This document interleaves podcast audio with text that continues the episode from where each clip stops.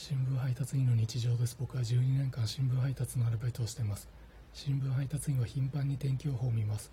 今日長官配達の時間帯東京は雨の予報で空を見たら雨が降りそうな雲でした。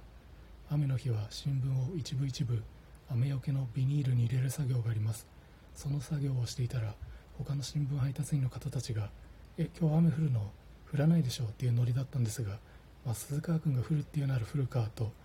他の新聞配達員の方たちも新聞を一部一部雨よけのビニールに入れる作業を始めました。結局長官配達の時間帯東京は一滴も雨が降りませんでした。配達の時間や配達が終わってからは一人きりで他の新聞配達員の方たちの姿は見えないんですが他の新聞配達員の方たち全員があいつ予想を外したな今後は信用しないでいいわっていう反抗をしているのが分かりました。